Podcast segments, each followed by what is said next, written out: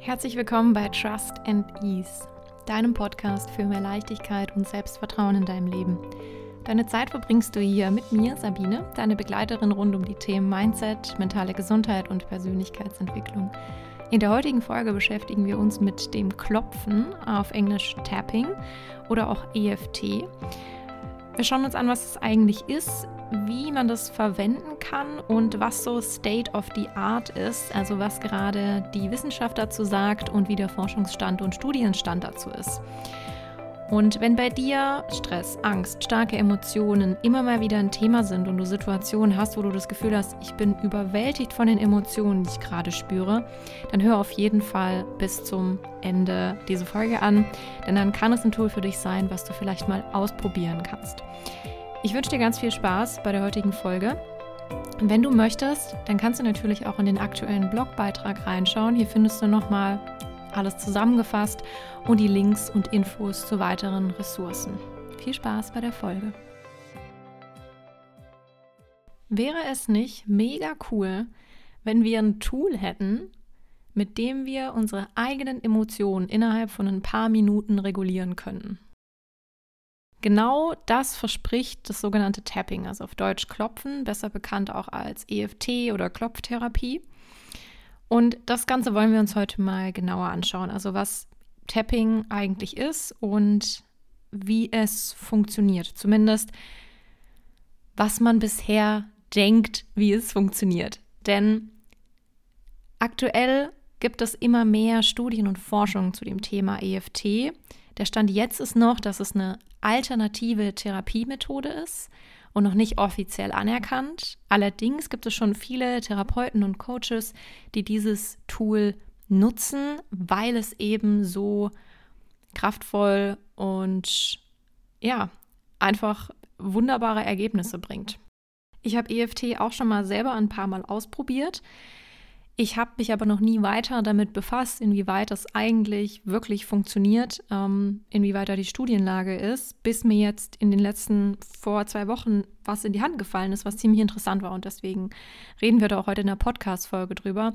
Aber ich kann auf jeden Fall aus meiner Erfahrung sagen, dass es ähm, ein sehr spannendes Tool ist, vor allem eben, wenn man mit starken Emotionen zu tun hat. Es kann sein, wenn man zum Beispiel mit Lampenfieber zu tun hat vor einer Präsentation oder Angst hat vor irgendeinem bestimmten Event, also sei es auch einfach ein Telefongespräch, was man führen muss oder irgendeine Aufgabe, die man angeht oder starke Emotionen verspürt, ähm, wenn man gestresst ist und in so ein Gedankenkarussell verfällt, kann Tapping sehr hilfreich sein, um aus dieser Emotion zu regulieren und wieder zu neutralisieren.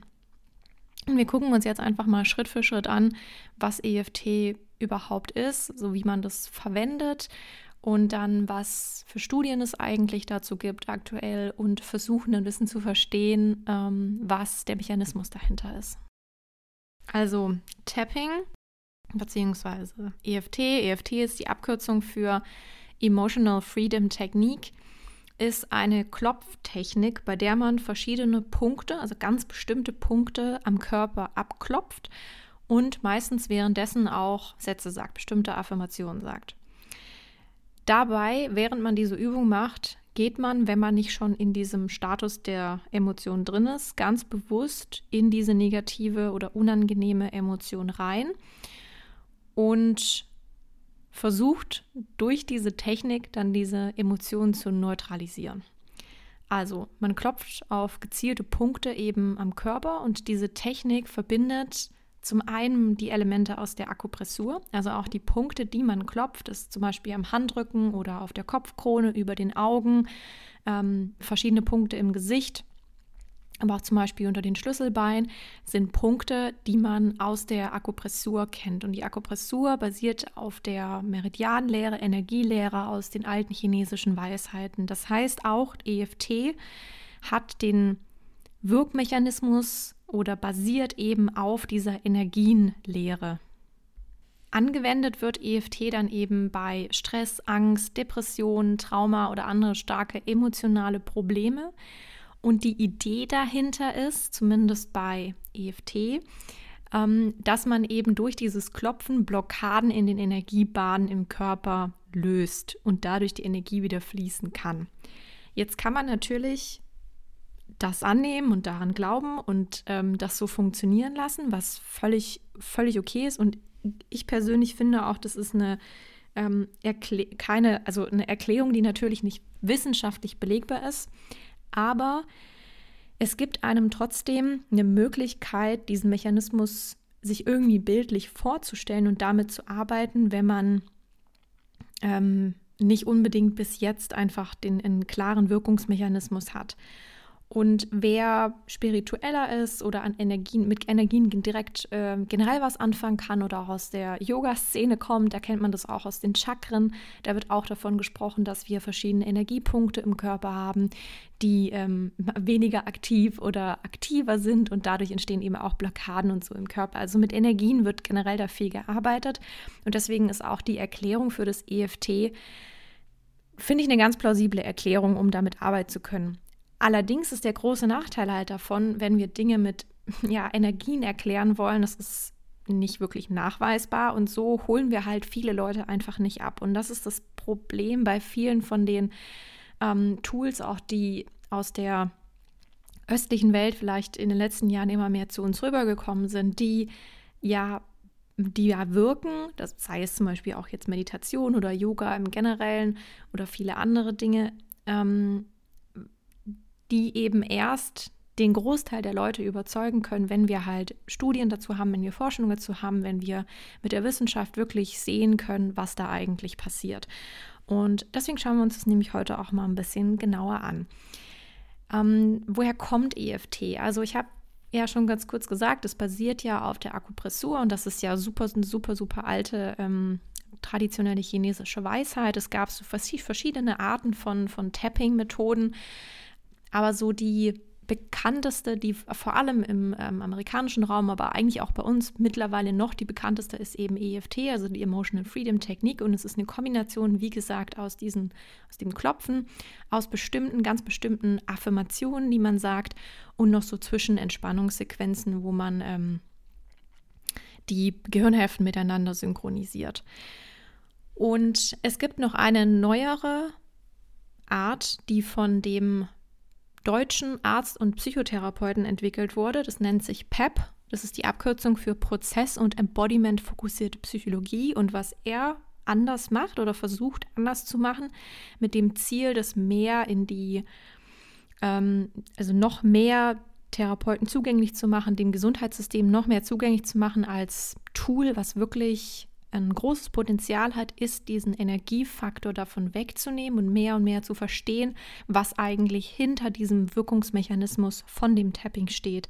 Denn unbestritten kann man zeigen, auch anhand der Studien, worauf wir später nochmal zurückkommen, dass es auf jeden Fall ein positives Potenzial hat, dass es auf jeden Fall positive Wirkungen hat.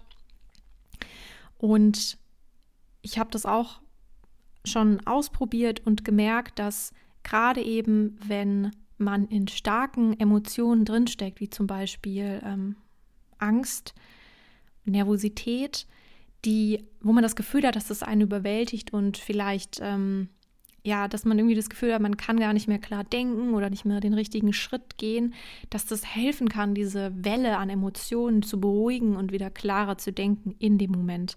Wo ich noch keine Erfahrungen mitgemacht habe, ist es quasi wirklich im Prozess zu sehen, also dass man bestimmte Ängste oder Phobien damit ähm, behandelt, äh, Traumata, Depressionen. Dazu gibt es allerdings noch Studien, zu denen wir gleich kommen. Um zu verstehen, warum Tapping so ja, so einen besonderen Fokus vielleicht verdient hat, schauen wir uns mal an, was wir damit nochmal erreichen wollen. Also gehen nochmal ein paar Schritte zurück. Es geht ja darum, dass wir unsere Emotionen irgendwie regulieren und mit unseren Emotionen auch unsere Gedanken. Wenn wir also in Gedankenkarussells gefangen sind und gleichzeitig auch in einer negativen Emotion, ist es extrem schwer, mental da wieder rauszukommen. Das Ganze würde sich Top-Down nennen. Das heißt, dass wir versuchen, mit unseren Gedanken unsere Gedanken zu verändern und dadurch auch unsere Gefühle zu verändern. Was besser funktioniert in solchen Situationen, ist bottom-up zu arbeiten. Das bedeutet, mit unserem Körper zu arbeiten und dass die Signale vom Körper dem Gehirn signalisieren, es ist sicher, es ist in Ordnung, alles ist gut, ich kann mich beruhigen. Wer sich schon mit dem Nervensystem befasst hat oder auch meine Podcast-Folgen dazu angehört hat, habe ich das ja schon mal erklärt, wie das Nervensystem eben funktioniert. Alles ist ja miteinander verschaltet, Gedanken, Gefühle, unsere Körperwahrnehmungen, hängt alles miteinander zusammen.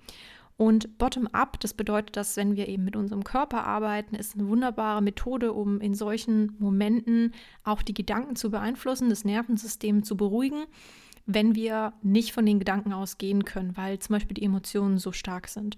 Und diese Klopftechnik und ja, diese Klopftechnik ist eben eine Möglichkeit, bottom-up zu arbeiten, weil wir durch, die, durch das Klopfen zum einen eine Bewegung haben im Körper, wir haben so eine sensorische Stimulation in der Haut und wir senden Signale vom Körper ins Gehirn. Andere Bottom-up-Mechanismen sind zum Beispiel ganz simpel, den Atem zu beeinflussen, dass man bewusst ja die Atmung beeinflusst.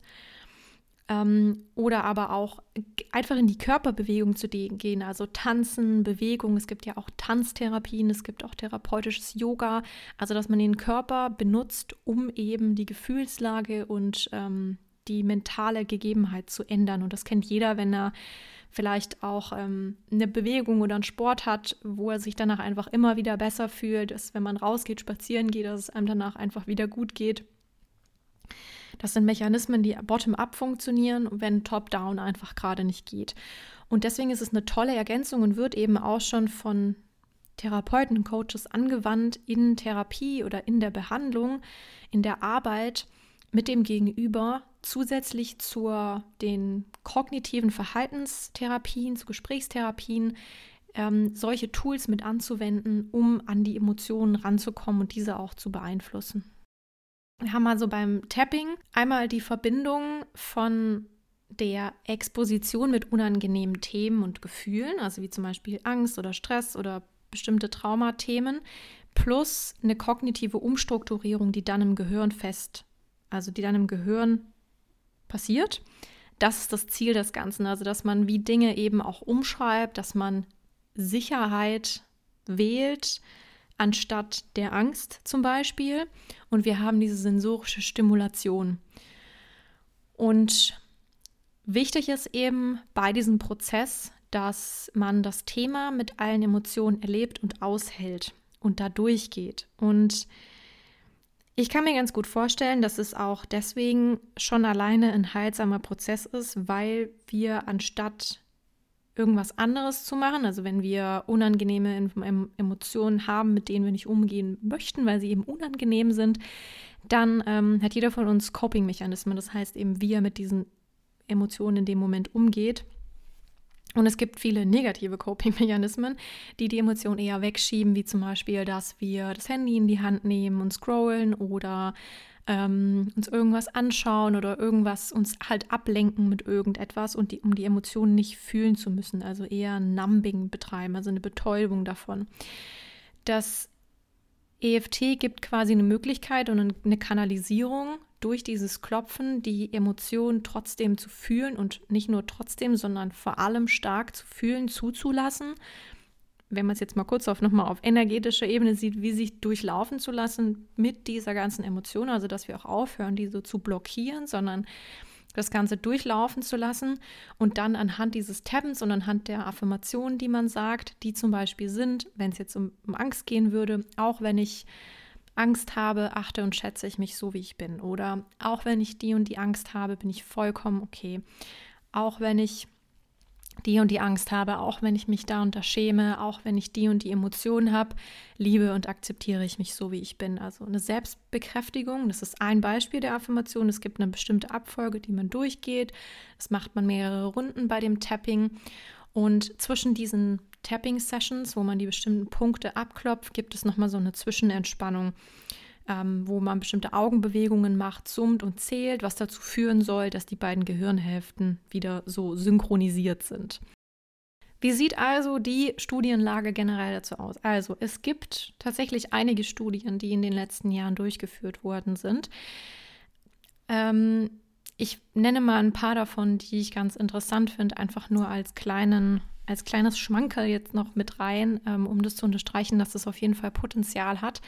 Und zwar gibt es zum Beispiel eine Studie mit Kriegsveteranen in den USA, die durchgeführt wurde, die an PTSD litten, also posttraumatische Belastungsstörung, und die nach mehreren EFT-Sitzungen deutliche Reduktion an, diesen, ähm, an dieser Belastung gezeigt haben, dass was man dadurch gemerkt hat, dass eben nach den Sitzungen über 90 Prozent dieser Kriegsveteranen nicht mehr den Kriterien entsprachen für eine posttraumatische Belastungsstörung, also dass sie eben deutlich zurückgegangen sind. Es gibt auch Studien, die sich mit Stress befassen und hier auch die physiologischen Parameter mit einbezogen haben. Das heißt zum Beispiel den Cortisolspiegel gemessen, was ja ein sehr, sehr relevanter Stressmarker ist.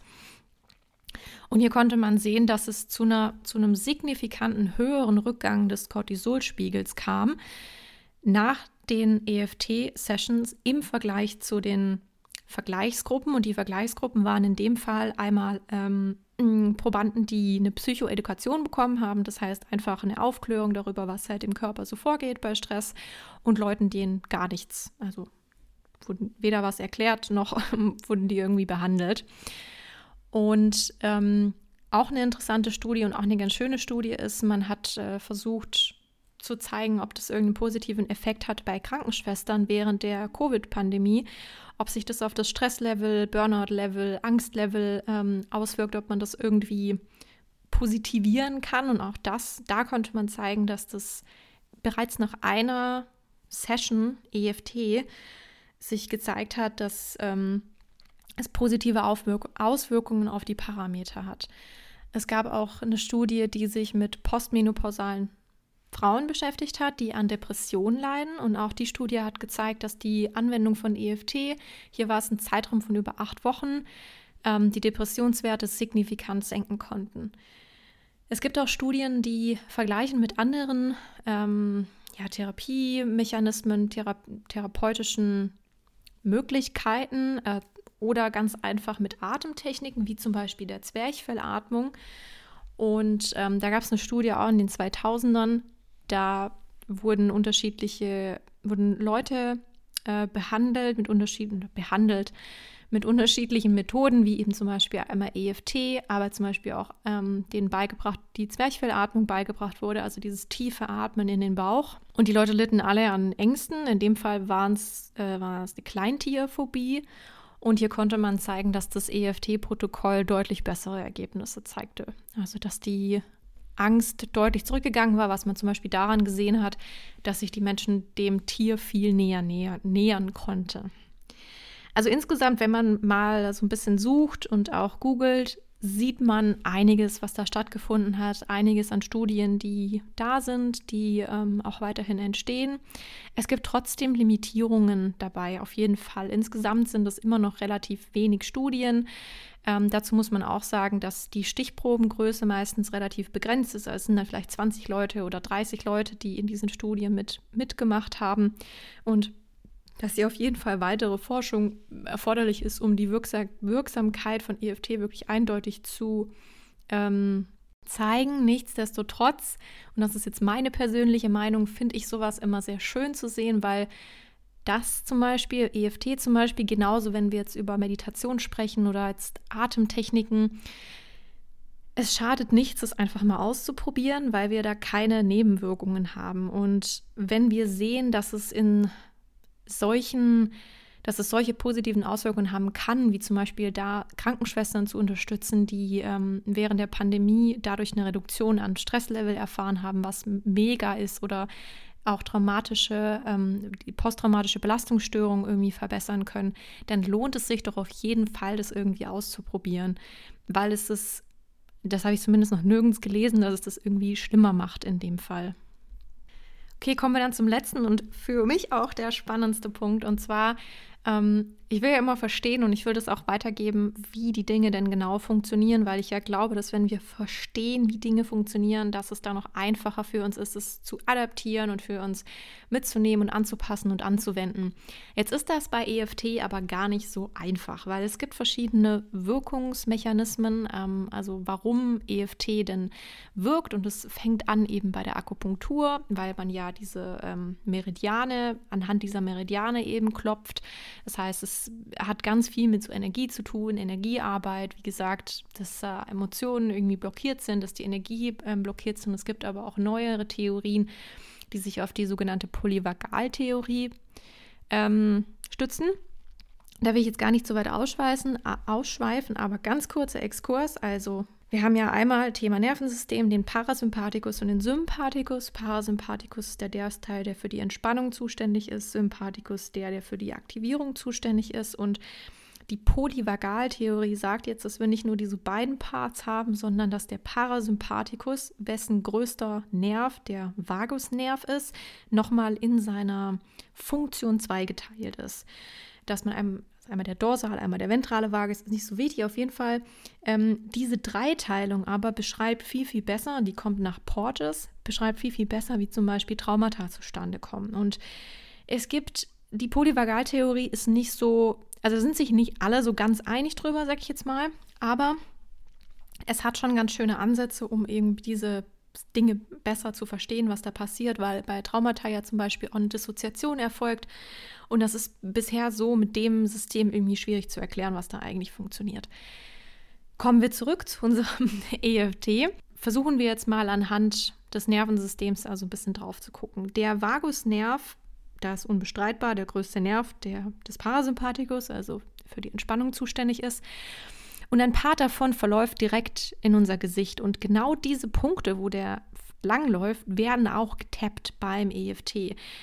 Kann also gut sein, dass durch dass dadurch der Vagus vielleicht irgendwie direkt ähm, auch aktiviert wird, dass aber auch diese, diese sensorische, diesen sensorischen Reiz durch die, durch das Tappen von der, also die Berührung von der Haut noch was damit zu tun hat. Es gibt eine spannende Studie und das war auch die Studie, die mir in die Hand gefallen ist, warum ich jetzt diesen Podcast gemacht habe. Ähm, und zwar ist es die im Rahmen der Dissoziation von Antonia Pfeiffer gewesen. Ich verlinke das alles auch in den Show Notes, die auch eine PEP-Ausbildung hat. Also das, was ich ganz am Anfang gesagt habe, ähm, von dem Dr. Michael Bohne, der ja versucht, das Ganze so ein bisschen von der Energie weg ähm, hin wirklich in so ein bisschen fundiertere Wissenschaft zu rücken. Und die hat sich damit befasst, wie eigentlich dieser Wirkungsmechanismus dahinter ist, hat darüber promoviert und hat eine Studie gemacht, wo auch also bildgebende Prozesse dahinter gesteckt haben, also MRTs, und hat mit dem MRT dann geguckt, was passiert eigentlich in den Gehirnarealen von den Leuten vor einer EFT-Session und nach einer EFT-Session. Also haben dann zum Beispiel Bilder bekommen, die Ekel auslösen und Angst auslösen. Und dann hat man eben verglichen, was da passiert. So, also zusammengefasst ist es so, ich würde mal sagen, es ist nicht so 100, immer noch nicht hundertprozentig klar, was eigentlich passiert. Man sieht das auf jeden Fall, was passiert.